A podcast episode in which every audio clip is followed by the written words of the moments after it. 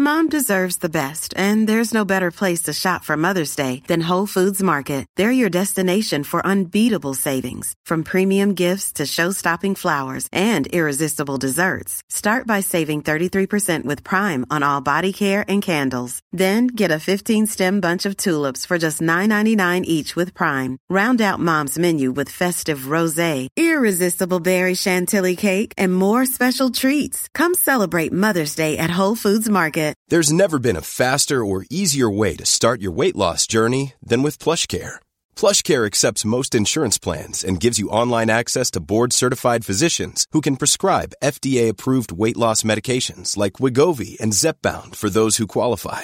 Take charge of your health and speak with a board-certified physician about a weight loss plan that's right for you. Get started today at plushcare.com slash weight loss. That's plushcare.com slash weight loss. plushcare.com slash weight loss.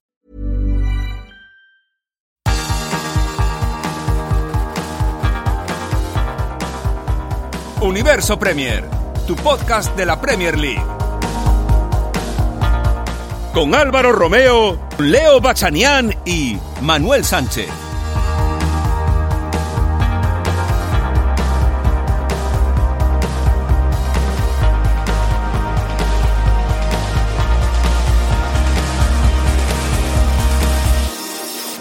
¿Qué tal? Bienvenidos a Universo Premier. Me llamo Álvaro Romeo como siempre estamos aquí contigo una semana más con este podcast sobre la Premier League, la Liga de Campeones y el caos que tenemos ahora mismo montado en Inglaterra que afecta directamente al Chelsea, porque hoy jueves hemos tenido una noticia de última hora.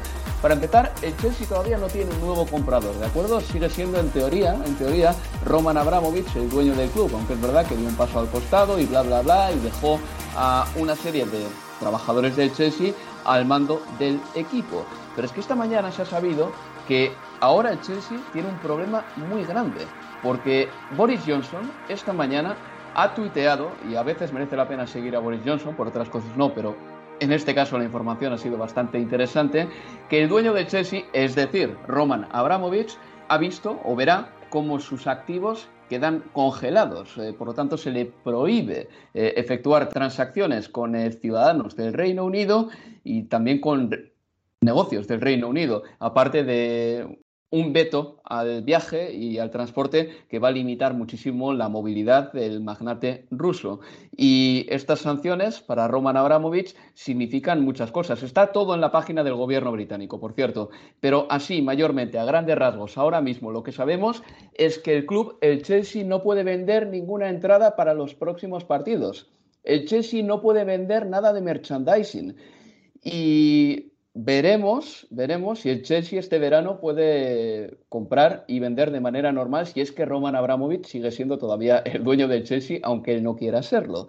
Pero por el momento el Chelsea se asocia a Roman Abramovich y las sanciones que le caen a Abramovich le caen también al Chelsea. Esa es la noticia. Ahora mismo el Chelsea no puede vender merchandising, así que si van a la tienda del Chelsea imagino que estará cerrada y eh, tampoco puede vender, vender entradas para los próximos partidos. Es una liada importantísima para un Chelsea que además debería estar pensando en renovar a jugadores como Rudiger, Azpilicueta y Christensen y esto evidentemente va a frenar todavía más esas negociaciones. En primer lugar porque los jugadores seguramente verán claro que quedarse en el Chelsea ahora mismo es eh, abonarse a la incertidumbre y en segundo lugar porque igual el Chelsea es que ni siquiera les puede ofrecer más dinero a estos jugadores, así de sencillo. Aparte de todo ello, tienen que saber también que la Premier League ya no se puede ver en Rusia. Esto es una noticia también de esta semana y así a grandes rasgos es la última hora sobre el conflicto ruso-ucraniano o la guerra que tienen ahí y lo concerniente a la Premier League. Eh, por otra parte, bueno, hemos tenido Liga de Campeones esta semana y ya tenemos a cuatro equipos en cuartos de final de la Champions. Al Liverpool, que perdió en casa 0-1 con el Inter de Milán. Al Bayern de Múnich, que se deshizo del Salzburgo. Bueno, mejor dicho, el, Salzburgo se deshizo, se deshizo, eh, tal cual, como una pastilla de jabón. Perdió 7-1 en el Allianz Arena. El Manchester City empató a cero con el Sporting Club de Portugal, pero es que, claro, se traía de la ida un 0 a 5. Así que el City, el Bayern y el Liverpool están en cuartos de final. Y el Real Madrid también porque le ganó 3 a 1 al Paris Saint-Germain en una de esas remontadas, porque al final sí fue una remontada que tanto eh, se predica en Chamartín y que de vez en cuando suceden eh, en el Real Madrid. El Real Madrid ha cimentado gran parte de su leyenda gracias a esas remontadas y por eso tengo por aquí a Manuel Sánchez tan exultante, porque con tres goles de Karim Benzema, el Paris Saint-Germain, el equipo que se reforzó este verano mejor que nunca, o más que nunca por lo menos, eh, con los fichajes más rutilantes que uno puede esperar, ese equipo ya no va a ganar la Champions y el Real Madrid eliminó a uno de sus acérrimos rivales, no solo ya en lo deportivo, sino también en otros muchos aspectos. ¿eh? En los despachos, el Paris Saint-Germain y el Real Madrid ya tienen una rivalidad pues muy parecida a la que tiene el Paris Saint-Germain con el Fútbol Club Barcelona. Eh, sabed que el sorteo será el 18 de marzo y todavía estamos a la espera de saber quiénes serán los otros cuatro equipos que estarán en cuartos de final de la Liga de Campeones. Lo sabremos la semana que viene. Pero vamos ya con el fútbol, que es lo que más nos gusta. Vamos a dejar el tema de Rusia para luego. Vamos ya con la Champions.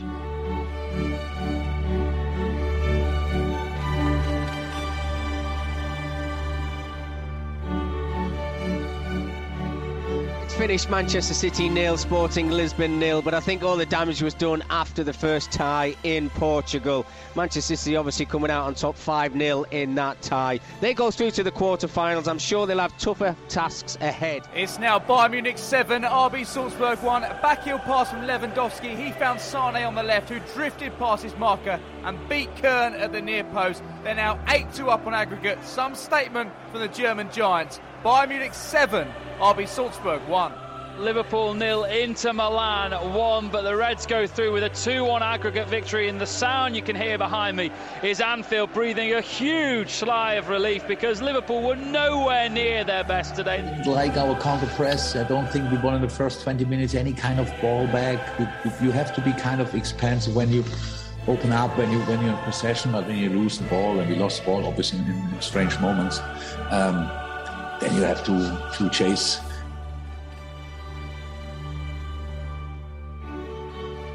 Benzema's double strike takes him up to 308 to tie the great Di Stefano, oh! and he's just got up to oh 309 because from the restart oh they've word. turned possession over, and Vinicius has played him in, and with the outside of his right boot, he's fired into the bottom right-hand corner, and they've scored twice in the space of about 15 seconds worth of action. And Real Madrid lead PSG by three goals to one on the night, 3-2 up on aggregate. Era la música de la Liga de Campeones y los goles de la Liga de Campeones. Bueno, Manuel, Leo, ha sido una jornada interesante de Champions, ¿eh? sobre todo eso del Paris Saint-Germain eh, cayendo una vez más en octavos de final y además de manera estrepitosa, disolviéndose prácticamente en 30 minutos a ciagos es lo que más llama la, atención, así a primera vista. Y Manuel, tú tienes que estar todavía como unas Pascuas después de esta victoria. Bueno, eh, bueno, hola Álvaro, hola Leo. Buenas chicos. Sí, eh, a ver, es obviamente de las mayores remontadas del Real Madrid en los últimos años, las incluso diría en las últimas décadas. Mm, hace, hace, cuánto que no se ve una remontada del Real Madrid. La del Wolfsburgo. Sí, por 3 sí, a 0. Sí, sí, va a mencionar la del Wolfsburgo, pero me refiero, el, rival es muy diferente. Eh, no es, no está, el Wolfsburgo, por mucho que fuera un Wolfsburgo en Champions, en Champions League, no tiene el nombre ni tenía los jugadores que tiene, que tiene el Paris Saint Germain. No tenía Neymar, Mbappé, Messi tenía Julian Draxler, eh, curiosamente, que, creo que se ha comido varias de las mayores remontadas de los últimos, de los últimos años, pero creo que por importancia de club está, pues, se asemeja más a aquellas como la del Bayern de Múnich en la 2000, 2001 y a, remontadas, y remontadas de antaño contra equipos pues eso, de un mayor calibre, que la del Wolfsburgo fue muy importante por, por, por cómo se consiguió en el Bernabéu con un 3-0, con un hat-trick de Cristiano Ronaldo, pero también viene precedida de un partido de ida muy malo contra un equipo a priori muy inferior, porque estamos hablando de un Real Madrid la temporada 2015-2016, que venía de ser no campeón de Europa la temporada anterior, pero sí la anterior y como uno de los grandes favoritos, con uno de los mejores, eh, de los mejores jugadores, con, algunos de los mejores jugadores. Entonces, la, remontada de ayer fue creo que también muy importante porque no se confiaba o, se parecía desde que el Real Madrid tocó el PSG en ese segundo sorteo que, no, que, el Real Madrid era el club inferior, que era el, que tenía peor equipo, el que iba a ser entre comillas, destrozado por, el tridente del, del Paris Saint Germain. Y todas esas todas esas voces que, hablaban de que el Paris Saint Germain no era para tanto, no por nombres de jugadores, sino por el equipo en sí, porque Pochettino parecía que no encontraba la clave para, juntar a todos, por, por este siempre eh, sensación de que son estrellas separadas y no juntas, y por, bueno, debilidades atrás que, se, que pudieron ser bastante manifiestas, como, como vimos en la última media hora de partido, pues nos dieron, sinceramente, una eliminatoria en la que el Real Madrid fue inferior durante más de tres cuartos, diría, tres cuartos y esos 15 primeros minutos de la segunda parte, y que a partir del minuto 60 se decantó de forma, de forma tremenda. Es que el Paris Saint-Germain creo que no, no, se acercó a la portería de Courtois según llegó al 3-1. Era un drama ver a, a Marquinhos sacar la pelota desde atrás cada vez, cada vez que el Madrid apretaba un Madrid, por cierto, pletórico físicamente, que es algo que también me sorprendió, porque parecía que Carlo Ancelotti no, no, era muy amigo de las rotaciones y bueno, y ha sido durante toda la temporada, si se comprueba los minutos jugados de cada equipo, pero el Madrid aguantó físicamente de forma espectacular, jugadores como Vinicius que tenían calambres fueron capaces de, aguantar hasta, hasta el último minuto y, futbolistas como Benzema o Modric a, a, sus avanzadas edades aguantaron todo el partido y presionando un nivel muy, muy grande. Y, y el Madrid pues consiguió eso, una remontada histórica, aunque no signifique nada en términos de títulos, porque al final no deja de ser un pase a cuartos de final, pero que también para, yo creo que para la institución y para el aficionado que lleva cuatro años mm, estrellándose de formas pues, como la del Ajax de Ámsterdam o, la de, o la del Manchester City sin competir en, el caso sin competir demasiado en caso de la eliminatoria contra el City o como la temporada pasada donde el Chelsea le pasó más o menos por encima creo que eliminar a un gigante que tiene todas las connotaciones que tiene por Mbappé, por, por, lo que ha supuesto para el fútbol europeo la llegada del PSG, por lo que ocurrió en el sorteo cuando al Real Madrid le tocó el Benfica, se repitió el sorteo y, le acabó tocando el Paris Saint Germain y hubo, bueno, hubo ciertas ciertas risas con, con, con, el devenir de ese sorteo, pues creo que para el Real Madrid es un, es un resultado muy importante, obviamente, aunque, repito, es un pase a cuartos de final, no deja de ser algo anecdótico, a no ser que acabes ganando la Champions, como lo fue aquella remontada del Barcelona contra el Paris Saint Germain, por ejemplo, que, todos la recordamos, pero que al final no valió para nada. Mira, ahí, ahí sí que no estoy tan de acuerdo contigo, Manuel, en el sentido de que creo que esas remontadas a veces sí que valen, ¿eh? eh en el sentido de que... Para que se fueran final, eh, no, los, no, pero los aficionados también viven de estas cosas. Eh, hay títulos igual, finales de Copa, finales de Copa que puede ganar el Madrid o que ha ganado el Barcelona pues como por, como por, ejemplo una que le ganó el Barcelona al Alavés en 2017, que creo que suscitó bastante menos alegrías en Barcelona que la remontada al Paris Saint-Germain por 6 a 1. Yo creo que estas cosas también pueden contar. Tengo la impresión de que unen más al equipo y a la afición, de eso no me cabe ninguna duda. Y bueno, son partidos de estos que pasan a la historia. Hay partidos de la mm. Champions que han pasado a la historia que no han significado automáticamente títulos. ¿Te acuerdas los goles de Ronaldo, el Gordon o el Trafford? Bueno, mm. e, e, ese partido eh, hemos cacareado un montón sobre ese partido porque fue un gran encuentro y, bueno, al final no dejaban de ser unos octavos o unos cuartos. Quiero decir que estas noches mágicas yo creo que también cuentan. ¿eh? Pero bueno, sí, sí, o sea, me refiero, pero que no, lo que no puedo hacer, me refiero que ayer había gente en Cibeles.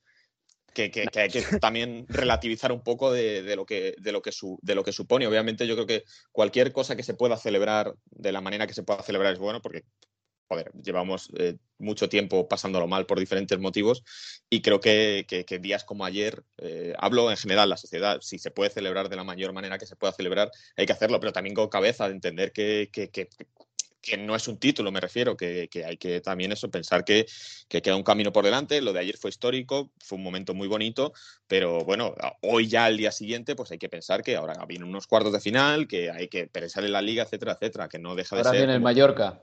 Claro, En Mallorca, Manuel. El lunes, además, que vaya bajón, ¿eh? Después de jugar un eh, miércoles de Liga de Campeones, un lunes contra el Mallorca, ah, ahí en Mallorca. Si es que la Superliga ves, ahí es que. Sí, claro, está, totalmente justificada. maldito Mallorca, ¿por qué existirá? Eh, Leo, eh, paso contigo. felicidades, Manuel, otra vez, te lo digo. te, te, digo una cosa, Leo. después de, de estas palabras de elogio de Manuel al Real Madrid, es que a mí me apetece más hablar del Paris Saint Germain porque es que se me va casi de manera involuntaria eh, la vista al Paris Saint Germain. es un equipo que este verano invirtió lo que invirtió o fichó lo que fichó, porque hubo fichajes importantes que llegaron de manera gratuita y la cosa no ha salido bien. El Paris Saint Germain, eh, lo que haga en liga, no les importa prácticamente porque se han metido en esta vorágine histérica en la que ya parece que solo les vale ganar la Champions. De ahí también la reacción de Leonardo y de Alkelaifi, que por lo visto eh, estuvieron eh, malmetiendo después del partido en la zona del cuartito del árbitro, que esas imágenes igual salen a la luz, igual salen a la luz, pero se debió montar un escándalo muy gordo con Leonardo y con Alkelaifi. Pero sobre todo yo creo que es un equipo que no tiene alma es que es una cosa que a mí del Paris Saint Germain me llama mucho la atención. Cuando las cosas van bien, es verdad que gana, porque tiene jugadores muy buenos. Pero en cuanto se le presenta un revés por delante, es un equipo que, se viene abajo, se viene abajo. Y lo que le pasó el otro día, sobre todo entre el segundo y el tercer gol, es inadmisible. La perdió de saque de centro y le marcaron el tercer gol con un despeje ridículo de un Marquinhos que es un grandísimo central. Pero ¿por qué les pasa esto? ¿Por qué se disuelven? ¿Por qué se deshacen de esta manera? Yo creo que de las tres capitulaciones en Champions de los últimos años del PSG, el 6 a 1 que hablaba antes Manu en, eh, en, el Camp Nou, la derrota con el Manchester United en el Parque de los Príncipes después de haber ganado en Old Trafford 0-2 el partido de ida y la capitulación de, de anoche en la última media hora de juego, para mí la de anoche en el Bernabéu es la peor de todas. Y al tiempo que te digo esto, te digo que quizás fueron los mejores 150 minutos de la era Pochettino en el, en el PSG. Este... Igual por eso mismo, ¿no, Leo? Igual por eso mismo, por el contraste. Absolutamente. Y, pero a ver, yo creo que lo de anoche se explica solo desde, desde lo anímico, o para mí es la principal razón. No, no, no, para mí no ingresa análisis tácticos en lo que ocurrió ayer en el Bernabéu. De hecho, no hubo nada desde ese punto de vista que pueda hacerme pensar que, el Madrid ganó el partido por un cierto acierto de Ancelotti en la planificación del partido o que el PSG lo perdió porque el Pochettino no pensó el encuentro como debía hacerlo. No, yo creo que el PSG hasta el minuto 60 jugó un buen partido y fue superior y, y es más, quizás termina quedando eliminado porque no fue efectivo en el partido de ida, donde tuvo muchas más situaciones de gol de las que tuvo anoche. Pero es que el aspecto fundamental, el aspecto anímico, puede jugar un rol tan fundamental que es tremendo, a favor, como le sucedió al, Real Madrid anoche, y en contra. Vamos a pedir, ¿por qué? Sinceramente no sé. No sé, no, no tengo la explicación de cómo puede el, el error de Donnarumma en el primer gol de Benzema tirar abajo absolutamente todo lo hecho en la serie para el PSG. Y cuando te preguntás el error o analizás el error de, de, Marquinhos en el tercer gol, un minuto después o después de sacar del medio, una cosa increíble. Eh, yo creo que Marquinhos termina cometiendo ese error a partir del primer gol, porque tenía pase hacia atrás para Donnarumma. Y yo creo que lo que sucedió en el primer gol lo bloquea para no querer jugar hacia atrás, porque esa jugada pedía en cualquier situación normal, el central juega con el, con el interior del pie hacia su arquero y que el arquero despeje. Pero lo que había pasado con Donnarumma para mí termina generando que Marquinhos, mirando hacia abajo, sin ver lo que sucede por delante suyo, quiera jugar hacia adentro con el revés del pie derecho y dejándole la pelota servida a, Benzema. Pero es que es eso, a mí me, no, no le encuentro la explicación a, a qué puede pasar por la cabeza de futbolistas con tantísimo talento y experiencia para que un error que le otorga el empate al conjunto rival termina de tirarlos abajo por completo, porque salvo después el tiro libre de Messi es que no hubo reacción, no llegaron, no hubo una sola situación de peligro, Álvaro. Es que da la impresión de que, no sé si estáis de acuerdo, pero todo lo que vaya pasando en la liga francesa, como son tan infinitamente superiores al resto, y como tampoco pueden eh, chincharle a nadie cuando le ganan la liga, como por ejemplo, imagínate, el Madrid y el Barcelona, para el Madrid o para el Barcelona la temporada puede ser medianamente buena, aunque no ganen en Europa, porque el Madrid le gana la liga al Barcelona y el Barcelona se la gana al Madrid. Quiero decir, son dos equipos que más o menos están equiparados en los últimos 30 años en términos de títulos y todo. El Paris Saint-Germain no, le puede restregar sus ligas a nadie. Yo creo que la afición del Paris Saint-Germain ya ha asumido que esas ligas las tiene que ganar y si no la ganan es una tragedia. Y entonces van a la Liga de Campeones, van a la Liga de Campeones, Manuel, o con la obligación de hacer algo más.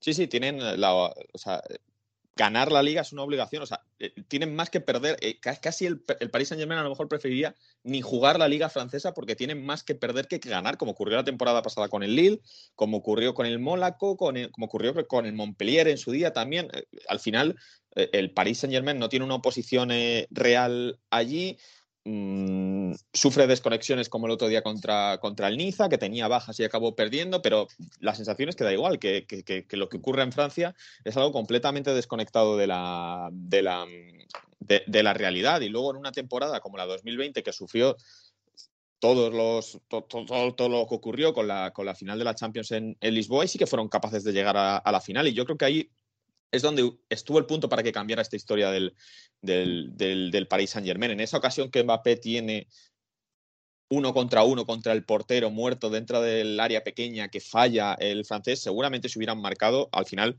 esos momentos son los que te cambian la historia, la historia de un club, como el, como el cabezazo de Sergio Ramos contra, contra el Atlético de Madrid, que seguramente posibilitó que el Real Madrid luego consiguiera lo que consiguió, porque te da un estímulo que, el Paris Saint Germain ahora mismo no tiene. Y, al final es algo, es obviamente mental. Esto es como el, es como, es como el tenis o como otros deportes. Lo del Paris Saint Germain en la Champions es mental, porque si no nos explica que el bajón tremendo durante media hora en la que prácticamente el Paris Saint Germain eran juveniles contra un Real Madrid que, digo, pletórico, estaba físicamente pletórico simplemente por el apoyo del Bernabéu y porque veían que el rival olía sangre. Luego también hay que decir que Benzema marcó las tres que tuvo en la segunda parte, que, oye, eh, con que hubiese fallado una, el partido se habría ido a la prórroga. El otro día le escuchaba a Fernando Burgos, un reportero de Onda Cero, no he tenido la oportunidad de contrastar este dato, que desde que Cristiano Ronaldo se fue del Madrid, eh, es decir, desde agosto de 2018, cuando Cristiano se estrena con la Juventus, Benzema ha marcado un gol más que Cristiano. O sea, la crecida de Benzema también, porque Cristiano no ha dejado de marcar goles. O sea, pero el crecimiento goleador de Benzema es muy remarcable. O sea, todo hay que ponerlo en su justa medida, su justo contexto. Y luego, ya por concluir con el Paris Saint Germain, es que para mí tiene una alineación, una escuadra con unas descompensaciones tremendas. O sea, hay jugadores en el Paris Saint Germain que no son jugadores de élite en posiciones muy sensibles. Para mí, lo siento, Leo, por el tema de Paredes. Paredes me parece un buen acompañante, ya lo sabes, pero no me parece que sea eh, ese gran centrocampista que necesita ahí el Paris Saint Germain. Creo que ha tenido mejores en esa posición como Tiago Mota, por ejemplo, como el propio, no sé, es distinto a Paredes, pero Matuidi en su día creo que aportaba un poquito más. en el lateral izquierdo este chico Nuno todavía está muy verde. Kimpembe me parece un central malísimo, malísimo, que es elástico, que es físico, pero con la pelota en los pies es un desastre y además es que no, no sabe contenerse tampoco. O sea, hay jugadores que son titulares casi siempre, que tampoco me parecen jugadores de élite y por ahí el Paris Saint Germain pierde un montón. Sí, y yo creo que si hay algo para machacarle a, a, Pochettino en todo este tiempo, en toda esta temporada respecto a la confección del equipo, más que los tres de, adelante, Neymar, Messi o, Mbappé, que bueno, poco tiempo estuvieron todos físicamente bien para poder jugar juntos, eh, es que nunca encontró nombres en, en, la mitad de la cancha. Yo creo que aportó muchísima confusión también Pochettino. Este, Fíjate que, que, la mitad de la cancha Danilo no, no venía jugando hasta el partido de ida, lo hizo bien ese encuentro y luego se quedó. Eh, jugaron Gueye, Paredes, eh, Berati, eh, Draxler fue también por momentos titular en esa mitad de la cancha. Muchísima confusión. Y después coincido con que hay nombres en, defensa como Kimpembe, Méndez, Tiro Kerer.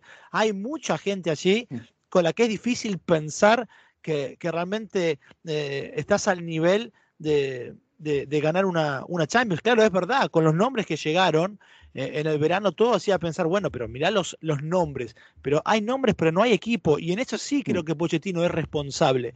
Después lo que pasó ayer es, yo creo, y consigo con, con, los dos, y creo que ahí conseguimos todo, es desde lo mental, y no sé exactamente de dónde viene, pero, pero sí es verdad que qué lejos está este PSC, más allá de los nombres rutilantes puntuales, de tener una plantilla confeccionada quizás para, para ser campeón de, de la Champions.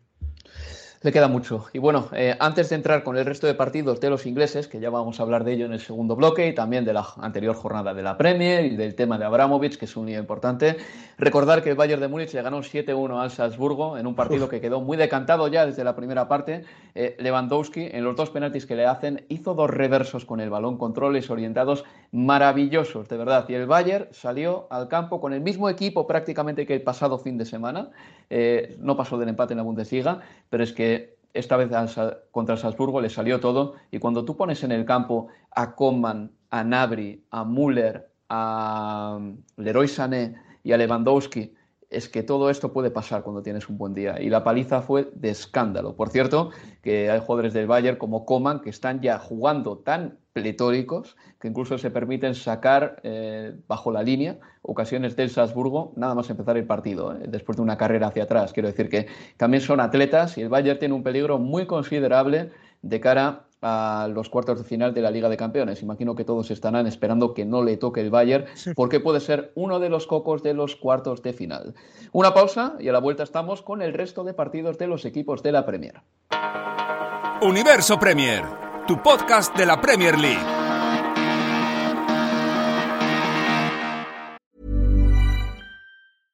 Imagine the softest sheets you've ever felt. Now imagine them getting even softer over time. That's what you'll feel with Bowl and Branch's organic cotton sheets. In a recent customer survey, 96% replied that Bowl and Branch sheets get softer with every wash. Start getting your best night's sleep in these sheets that get softer and softer for years to come. Try their sheets with a 30-night guarantee. Plus, get 15% off your first order at bowlandbranch.com. Code BUTTERY. Exclusions apply. See site for details.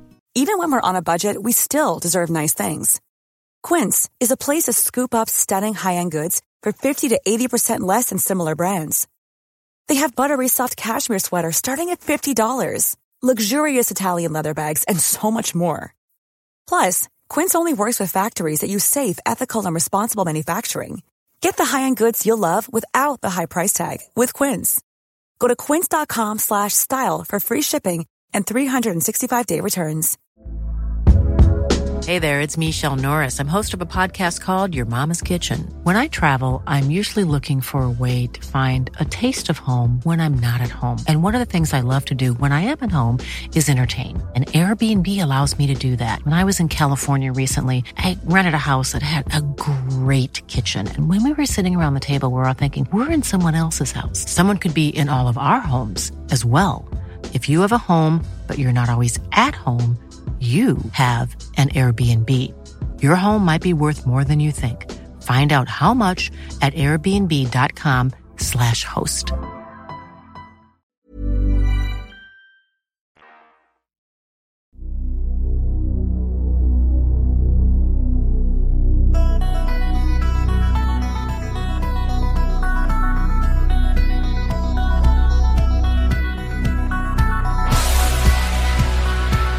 En Universo Premier. Aquí continuamos en Universo Premier con un servidor, Álvaro Romeo, con Manuel Sánchez y con Leo Bachanian.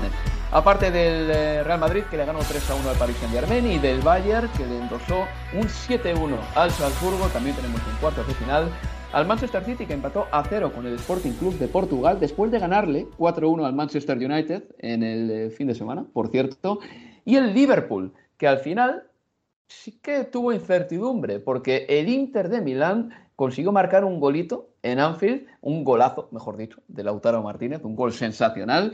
Y menos mal para ellos que Alexis Sánchez se autoexpulsó prácticamente, porque el Inter tuvo que jugar con 10. Pero aún así, Liverpool 0, Inter 1, con un 2 a 1 en el global de la eliminatoria. Esto nos dice que esta ha sido al igual que la del Real Madrid contra el Paris Saint Germain, pues eh, igual la eliminatoria más emocionante de lo que llevamos de octavos de final. Y la verdad es que al final del partido Jürgen Klopp no estaba del todo contento, dijo que no le gustó la contrapresión del Liverpool, es decir, cuando pierden la pelota la recuperan y la vuelven a perder, cómo van a por ella de nuevo, y eh, sobrevivió el Liverpool, igual con menos merecimientos en este caso de lo que parecería, porque dieron hasta tres palos, pero bueno, el sufrimiento estuvo ahí, Leo. Sí, absolutamente. Bueno, se terminó el invicto en casa de 28 partidos que llevaban los, los de Klopp. Hicieron una mejor segunda parte que, que, el primer tiempo. A mí no me gustó el primer tiempo, apenas saqué el cabezazo de, de Matip. Es verdad que, que en la segunda parte eh, el partido se volvió de, de ida y vuelta con, uh, con, mucho, pero mucho vértigo y fallaron, como decía Klopp, quizás en ese aspecto, ¿no? De, de, recuperar la pelota, pero luego la perdían rápidamente, pero aún así generaron dos disparos en el palo de, de Mohamed Salah, que junto con el cabezazo aquel de, de Mati terminan siendo esos tres disparos al, al poste. Eh, realmente no creo igual de todas formas que esto, por lo menos a mí, ¿eh? No, no, me, no me cambia la, impresión de que este Liverpool sigue, sigue siendo un candidato a, quedarse con, con, con, esta Champions, más allá de lo que ocurrió el, el martes. Sí no entiendo de verdad qué pasó por la cabeza de Inzaghi para quitar a Lautaro Martínez, más allá de estar ah, con 10 es, no, no se puede, sinceramente es que no, no puedes quitar nunca, aún si Lautaro Martínez hubiera hecho el peor partido de su vida a un hombre que hizo un gol, que está con esa fe, con la confianza de haber convertido hace minutos, aún cuando estés con 10 y encima que te estás jugando la clasificación, no hay manera de sacarlo. A mí no me entra en la cabeza, así como termina jugando, termina el partido sin incluir a Checo. Yo creo que, es más, vos ves los cambios y pensás que el 1 a 0 le valía para pasar de ronda. Yo no sé si, y lo leía Daniel Fisichella y, y, comparto en Twitter, si por la cabeza de Inzaghi pasó esta cuestión de, decir, bueno, a ver, al final yo me fui ganador de Anfield y si tiene que ver, pero es no que... creo, Leo.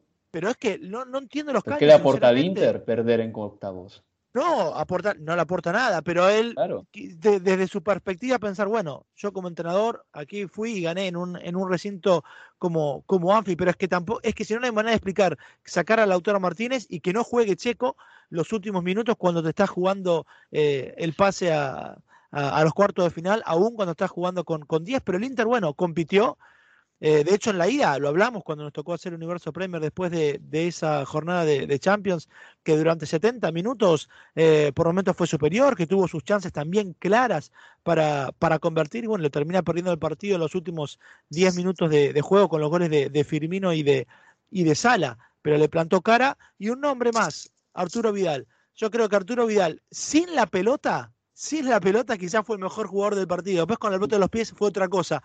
Pero para este tipo de encuentros, lo que desde el punto de vista eh, físico, anímico, desde el punto de vista competitivo, es un futbolista que sigo creyendo que, no puede faltar. Es de un molde distinto al que, al que había así en, en Anfield. Desde luego, estoy de acuerdo. Eh, estuvo bien, ¿eh? ¿eh? Arturo Vidal, peleón como siempre. Y Manuel, eh, no sé si tú sentiste incertidumbre en este partido, porque creo de verdad que el 2 a 1 en el global de la eliminatoria es un poco engañoso. Creo que el Liverpool fue algo mejor que un 2 a 1. Sí, bueno, pero en la primera, yo creo que en la ida el Inter fue estuvo bien, incluso diría que estuvo en muchos tramos mejor que el, que el Liverpool al final, el, por pegada y en los últimos minutos, a raíz de un córner y, tal, el, Liverpool sacó un resultado que era, bueno, mucho mejor creo que, de, que el juego despegado en el Giuseppe Meazza.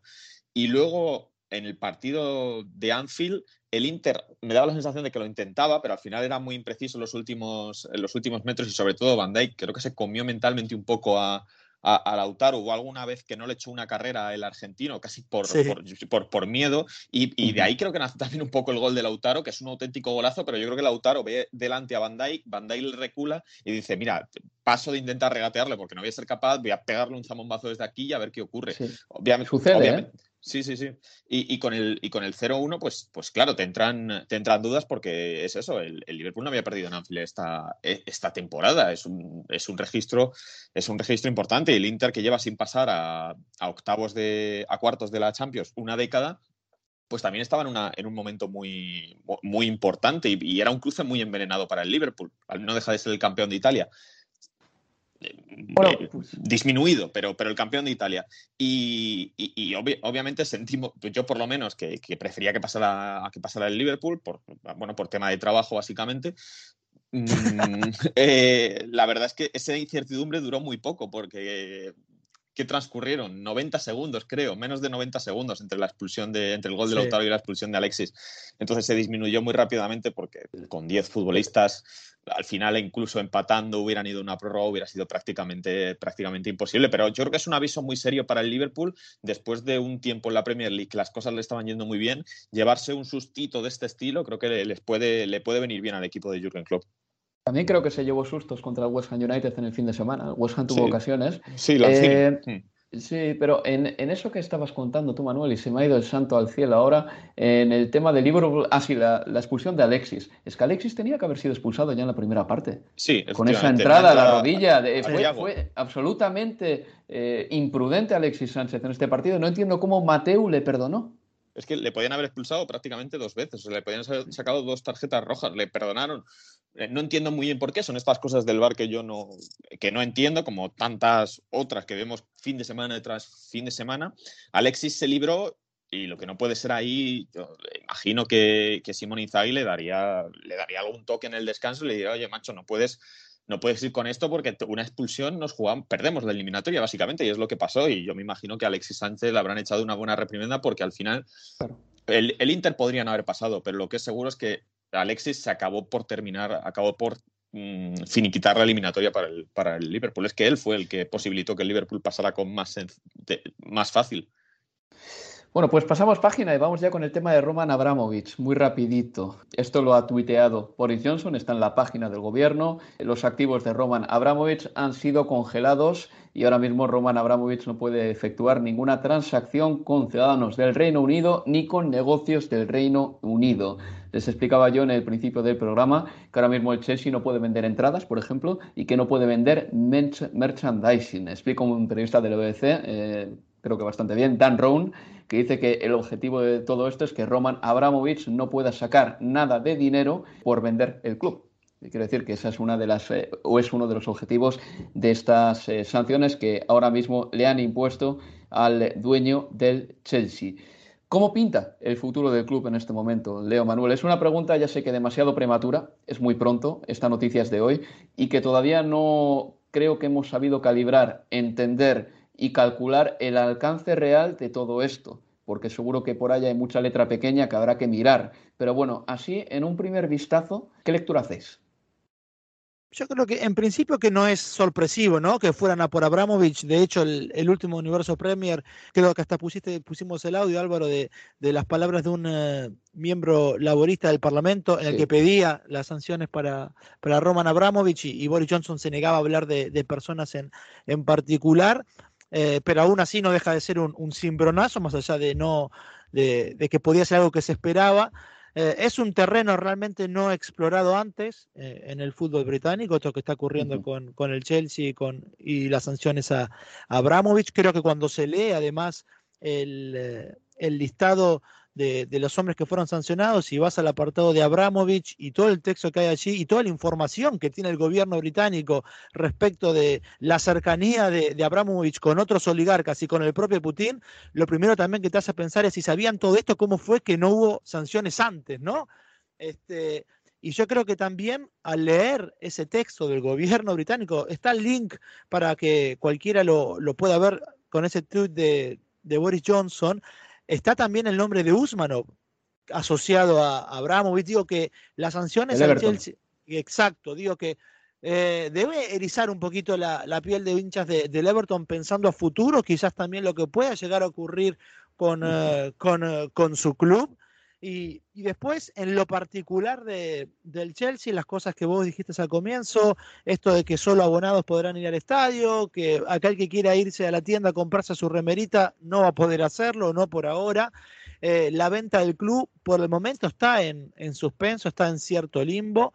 Cualquier ingreso de dinero al club eh, será congelado, eso es lo que advierten las sanciones eh, que hoy conocimos, pero yo creo que si el gobierno británico tiene las herramientas para asegurarse de que el dinero de una venta del Chelsea no pase ni cerca de la órbita de, Roman Abramovich, no veo por qué en un futuro más cercano que tardío se termine eh, otorgando una licencia al Chelsea para que pueda hacerse efectiva eh, esa venta. Otra cosa, y también que van ocurriendo a último momento mientras hablamos, mientras grabamos, es que eh, el Chelsea Supporter Trust pidió que lo que ocurra de aquí en adelante los tengan en cuenta y que una vez que en algún momento que sea autorizada la venta, los hinchas del Chelsea les sean otorgados acciones de oro, golden share, como la, como la llamaron ellos, que tengan eh, un decir importante en el devenir del club. Pero bueno, esta tarde se van a juntar directivos del club con el gobierno y, sabremos más. Manuel, eh, no parece que el dinero de la venta del Chelsea, si es que se produce pronto, eh, vaya a pasar por el Banco de Moscú, como dice Leo Bachanian, pero No, no, parece que no. O el Banco de San Petersburgo. ¿Cuál es tu lectura de todo esto? ¿Qué crees? Eh, creo, creo básicamente lo que ha comentado Leo, que era algo que se veía venir, básicamente porque el gobierno británico estaba bajo mucha presión. Sabemos que es un gobierno entre comillas, muy populista o que siempre hace, bueno, va un poco a, la, lo que le pide, le pide el público y había habido mucha presión estos días con muchos diputados pidiendo que por qué no se estaba sancionando al, al, Chelsea de Abramovich, que cómo puede ser que uno de los equipos, el campeón de Europa, el campeón del mundo, una de las imágenes más importantes de este país, estuviera en manos de un oligarca ruso, por mucho que éste se hubiera intentado desligar de la, del influjo de, de, Vladimir Putin, que había, que había una relación ahí directa y que cómo puede ser que este equipo esté en manos de, un oligarca ruso. Y las sanciones, el propio Abramovich yo creo que bueno, lo sabía, por eso había puesto esa fecha límite del 15 de marzo para intentar vender el club, quería darse la mayor prisa, prisa posible, pese a que ha habido pues, 10 compradores, ha habido consorcios estadounidenses, consorcios saudíes, eh, un millonario turco, un millonario también, un promotor eh, inmobiliario de aquí del, Reino Unido, de Londres, que se han interesado mucho con el club. Al final es una operación que lleva tiempo realizar. La Premier League dijo la semana pasada que desde que de verdad hubiera un equipo ya, un equipo, un dueño que, que quisiera el, club, se podrían tardar 10 días, que eso sería el tiempo en el que más o menos creía la Premier League que, pues, que se podía tardar en completar todo, como se completó la del, la del Newcastle pero no, no, ha, sido posible y al final creo que esos temores de Abramovich no, eh, tenían, tenían su, su, motivo y la sanción ha llegado para, para, poner en una situación muy complicada el Chelsea, porque el Chelsea va a tener que subsistir con lo que tenga en el bolsillo, mm, va a recibir un golpe muy duro en el tema financiero si por el tema de la venta de entradas, porque ya Stanford Bridge es uno de los clubes, es uno de los campos que menos recauda dinero de la, de la Premier League, de los grandes de la Premier League, porque solo tiene capacidad para 44.000 espectadores, que es, menos que, el Emirates, menos que el Emirates, menos que el Tottenham Hotspur Stadium, menos que el Trafford, menos que el del Manchester City. Si ahora encima le quitas a toda esa gente que no va a poder comprar entradas, solo van a poder ir los socios, que se calcula que son entre 28 mil y, y 30.000, las cifras no son públicas, pero bueno, se calcula que más o menos está por ahí esa cifra. El club va a ingresar aún menos dinero, tampoco por merchandising. Sí que parece que el dinero de los derechos televisivos irá como un fondo para poder seguir pagando a los empleados, a los que obviamente pues tampoco puede dejar en la calle el gobierno británico, porque muchos de ellos son británicos. Entonces la situación es muy complicada, quedan en el limbo renovaciones como la de Antonio Rudiger, como la de Andreas Christensen, como la de César Azpilicueta, que si estaba dudando y, bueno, está dudando si irse al Barcelona o no por motivos familiares, igual esto ya le dice, oye, pues yo no puedo estar aquí con estos líos sin saber lo que va a pasar, eh, lo mejor es irme. Entonces es un problema muy, muy grave. Tampoco pueden vender a Romero Lukaku si lo quisieran vender o a Timo Werner. es, un, es un lío increíble que creo también que por lo menos lo de la venta creo que se solucionará con el gobierno, les permitirá, porque al final sería lo mejor para todos. Es un lío y lo que sí está en un limbo es eh, esa vieja aspiración que tenía el Chelsea de hacer un campo nuevo, un proyecto que poco a poco ha ido eh, perdiendo fuerza y ahora mismo esa conversación parece de otro tiempo. Realmente será difícil que el Chelsea trate de hacer un nuevo campo porque tiene muchísimos más problemas que solucionar antes de todo ello. Vamos a pasar ya con la Premier League porque creo que la pasada jornada sucedieron cosas bastante importantes. Una de ellas es que se le ha complicado de verdad al Manchester United la cuarta plaza, porque ahora está quinto, a un punto de la Champions, pero es que el Arsenal es cuarto con un punto más y tres partidos menos. Por cierto, el derby de Manchester no lo jugó Cristiano Ronaldo por un problema de cadera. Esa es la versión oficial. Ahora bien, eh, decimos lo de los partidos pendientes del Arsenal, pero creo que es importante decir qué partidos tiene por jugar. Va a jugar contra el Chelsea y contra el Tottenham, estos dos partidos fuera de casa, y contra el Liverpool en casa. Ese partido será dentro de una semana. Es decir, esos partidos son complicados y van a medir también esta mejora del Arsenal. ¿Y por qué digo que la pasada jornada fue importante? Porque por abajo el Brentford logró también una victoria vital contra el Norwich, que deja a los Canaries hundidos en el fondo de la tabla y el Brentford, a su vez, toma aire. Y también creo que lo que está haciendo el Newcastle merece la pena eh, ser mencionado, porque es que se escapa del descenso. Está ya a siete puntos de la quema y lleva una dinámica inusitada, imprevista. No ha perdido en Premier League en 2022 y es más que preferible eh, que siga en esta dinámica porque va a llegar a la penúltima jornada eh, teniendo que jugar, porque en la penúltima jornada se enfrenta al City, en la última al Liverpool o viceversa, pero como no se salve para la jornada 36 y parece que va camino de ello, eh, entonces el Newcastle podría sufrir. Pero la pasada jornada fue importante porque al United se le complica la Champions, porque el Brentford se empieza a escapar del descenso un poquito, porque el Norwich queda más hundido, es como si le hubiesen dado un par de martillazos hacia abajo, y el Newcastle se escapa. Eh, también se estrenó en el Leeds United el entrenador Jesse March, eh, que dijo que estaba contento con el rendimiento del equipo, pese a que perdió 1-0 contra el Leicester. Es verdad que el Leeds United tuvo muchas ocasiones y que Casper Schmeichel estuvo muy bien. El Wolverhampton Wanderers eh, perdió en casa 0-2 con el Crystal Palace, otra sorpresa. El Norwich perdió 1-3 contra el Brentford, lo dicho, con un hat-trick de Tony para los Bees. El Newcastle le ganó 2 1 al Brighton Hove Albion. Eh, lo único de Newcastle es que Miguel Almirón ya no juega, se quedó sin jugar un solo minuto una vez más. Y era un futbolista que hace unos años parecía de los importantes del Newcastle. El Burnley perdió en casa 0-4 con el Chelsea. En el Chelsea marcó un doblete Kai Havertz, luego ya durante la semana vinieron el resto de noticias sobre Roman Abramovich. El Aston Villa le ganó 4-0 al Southampton. El Liverpool ganó 1-0 al West Ham United, ya lo he dicho antes también. El Arsenal le ganó 2-3 al Watford con golazos de Odegaard y de Martinelli. Y también el de Cucho Hernández para el Watford fue muy bonito. Parece que Arteta ha encontrado la alineación y no quiere cambiar nada. No quiere cambiar nada. Martinelli saca, Odegaard, la cassette juegan siempre. El City le marcó un 4-1 al United y el Tottenham, y aquí me quiero quedar porque ese partido lo narrasteis vosotros, le metió un 5-0 al Everton. Un 5-0 al Everton.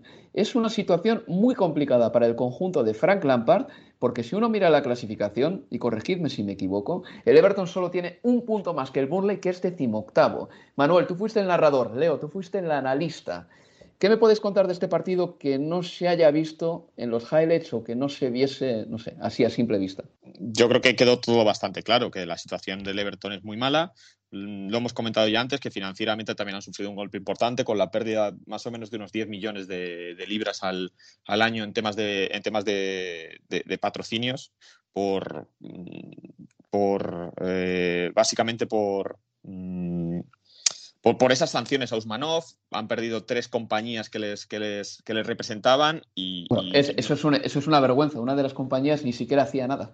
Le estaba, sí. sí, le estaba sponsorizando una compañía que era, por lo visto, ¿eh? una compañía que lavaba dinero. pero que no producía ni hacía nada. Y el Everton no hizo ningún tipo de fact check antes de firmar con ellos. Sí, continúa.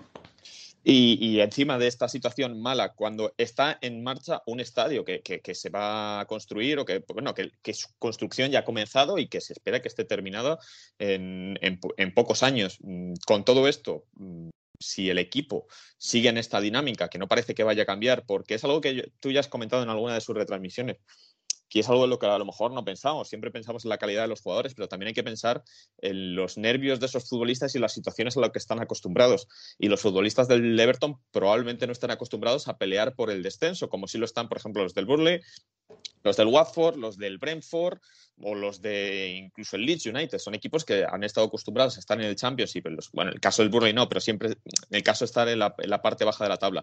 Están acostumbrados a pelear en el Championship, a luchar en el barro, por así decirlo. Y el Everton, los futbolistas del Everton, no lo están. Son futbolistas internacionales con Brasil que acaban de jugar una final de la Eurocopa, eh, etcétera, etcétera, etcétera. Y esa presión de verse ahí es uno de los motivos por los que les puede llevar al Championship, a la segunda división inglesa y lo de perder 5-0 contra un no contra el Tottenham, contra este Tottenham es algo que deja muy marcado a Fran Lampard y que el otro día nos hacía preguntarnos en la, en la retransmisión de verdad es que igual Rafa Benítez no estaba ni tan mal en comparación a cómo se puede quedar ahora el equipo. Es que pensamos en, la época de Rafa Benítez como un absoluto desastre y cuidado con lo que le puede quedar a Lampard en estos últimos 10 partidos de temporada.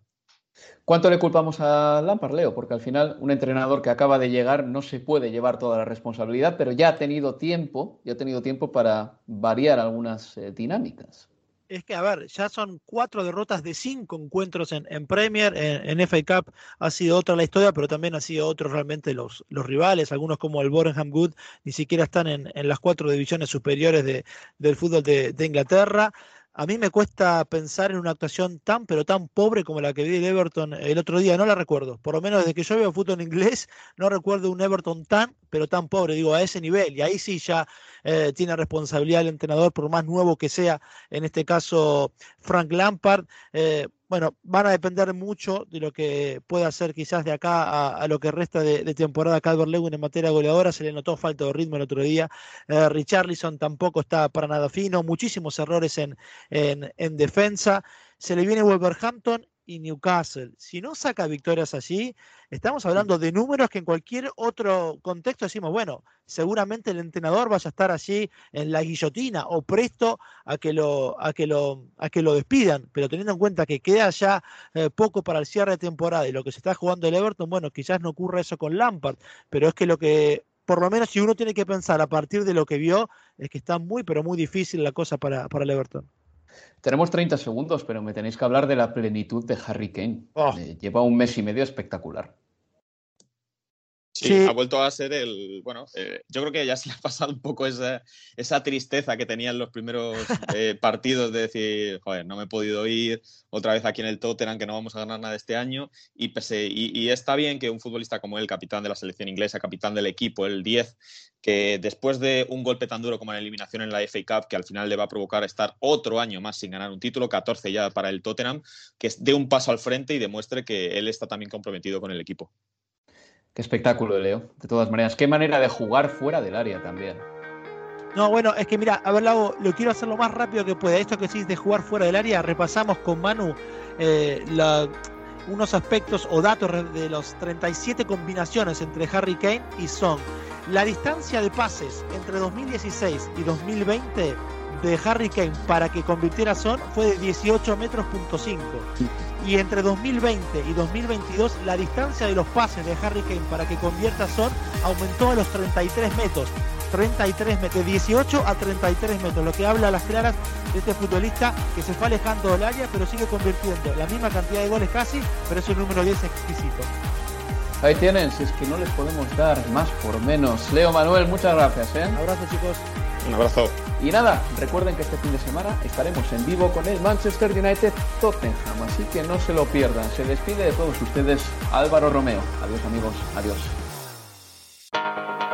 Universo Premier, tu podcast de la Premier League.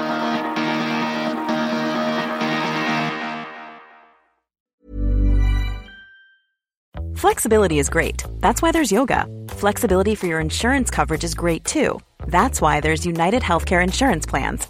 Underwritten by Golden Rule Insurance Company, United Healthcare Insurance Plans offer flexible, budget friendly coverage for medical, vision, dental, and more. One of these plans may be right for you if you're, say, between jobs, coming off your parents' plan, turning a side hustle into a full hustle, or even missed open enrollment. Want more flexibility? Find out more about United Healthcare Insurance Plans at uh1.com. Hey, it's Paige DeSorbo from Giggly Squad. High quality fashion without the price tag? Say hello to Quince. I'm snagging high end essentials like cozy cashmere sweaters, sleek leather jackets, fine jewelry, and so much more. With Quince being 50 to 80% less than similar brands. And they partner with factories that prioritize safe, ethical, and responsible manufacturing. I love that. Luxury quality within reach. Go to quince.com slash style to get free shipping and 365 day returns on your next order. Quince.com slash style.